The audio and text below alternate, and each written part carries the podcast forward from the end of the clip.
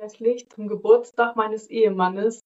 Hat mir die Akasha-Chronik nochmal den Auftrag gegeben, allgemein über Rituale zu sprechen, die man jetzt in dieser besonderen Zeit begeht, ohne den verstorbenen Lieblingsmenschen.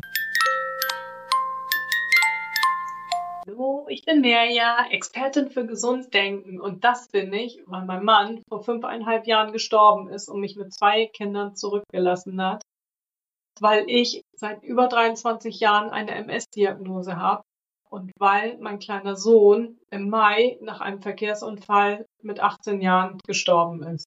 Und das alles macht mich resilient, weil ich gesund denken kann. Meister und Lehrer aus der Akasha-Chronik geben mir und damit auch dir den Tipp oder den Hinweis dazu, wie du deine Feiertage planen kannst, begehen kannst, ohne dass du von dem Traurigkeitsgefühl, der Trauer und dem Verlust überwältigt wirst, wenn du diese Feiertage planst, daran denkst oder eben auch begehst. Es gibt natürlich die Möglichkeit, diese Feiertage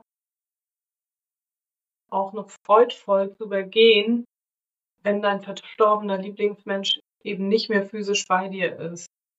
Kannst das für dich planen und zwar in der Weise, dass du darüber nachdenkst. Nimm dir mal richtig viel Zeit dazu, die alten Rituale einmal zu überdenken. Was habt ihr immer gerne gemacht an diesen Feiertagen?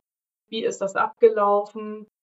Und dann beobachte mal deine Gefühle, wie die sind bezüglich der einzelnen Tätigkeiten, die da stattgefunden haben. Waren das immer freudvolle Gefühle, willkommene Gefühle, die bei dir aufgetaucht sind?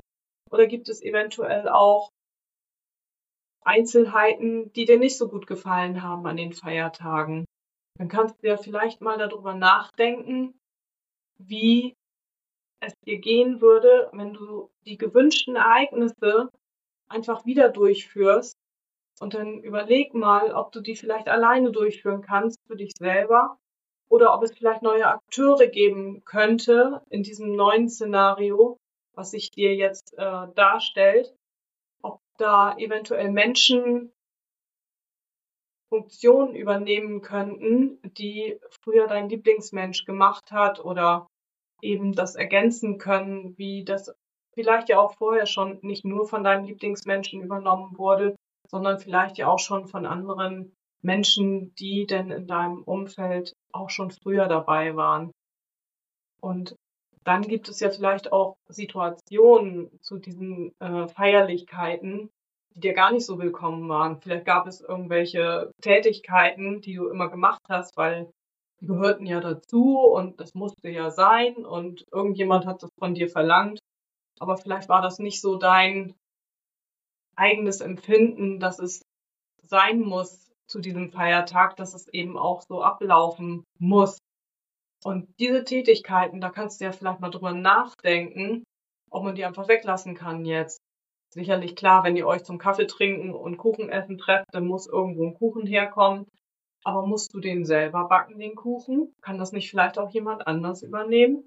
Das sind einfach so Überlegungen, die du mal an dich herankommen lassen darfst so, dass dieser Feiertag jetzt, natürlich ist er neu, anders als früher.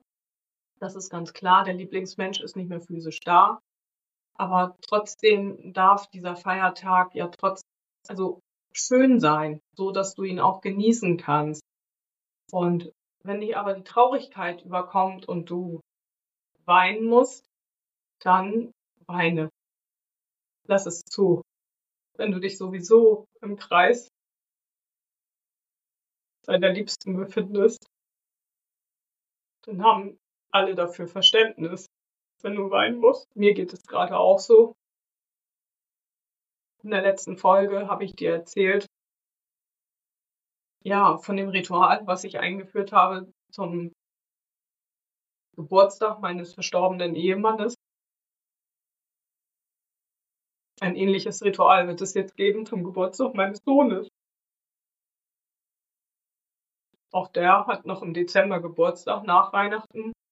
Und äh, auch da wird es wieder eine Zusammenkunft geben. Aber das Essen und der Kuchen ist natürlich anders bei meinem Sohn. Aber auch das werde ich, denke ich, in ähnlicher Weise wieder durchführen und die liebsten, engsten Familienmitglieder werde ich einladen. Vielleicht auch seine Kumpels. Die Idee taucht jetzt gerade so auf bei mir. Und ich kann ja mal eine Einladung aussprechen, dass vielleicht auch seine Freunde einfach kommen. So wie es zu seinen Lebzeiten nie stattgefunden hat.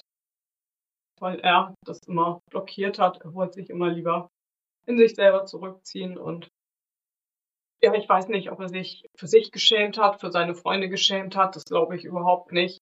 Aber irgendwie war ihm das nicht so recht, dass ich ihm so nahe komme.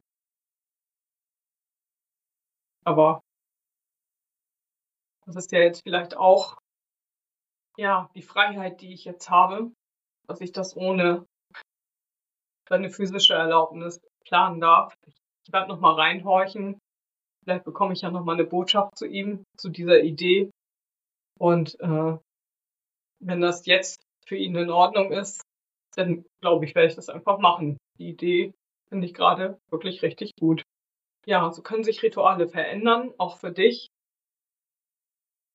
ohne deinen Lieblingsmenschen im physischen Kontakt, aber im seelischen Kontakt seid ihr trotzdem. Der ist ja da, dein Mensch. Immer. Und eure Liebe überdauert alles. wenn du ihn um Hilfe bittest oder um eine Information bittest, dann nimm dir am besten die Zeit, sie auch zu empfangen. Geh ein bisschen in dich, zieh dich an einem ruhigen Ort zurück und achte darauf, was bei dir auftaucht in den nächsten Stunden, Minuten, vielleicht auch Tagen. Manchmal dauert es vielleicht ein bisschen länger. Und du wirst deine Antwort bekommen. Da bin ich mir ganz, ganz sicher. In diesem Sinne, feier die Feiertage so, wie es für dich am besten ist. Nimm Hilfe an und genieße die Feierzeit für dich. In deinem Sinne und auch im Sinne deiner anderen Lieblingsmenschen.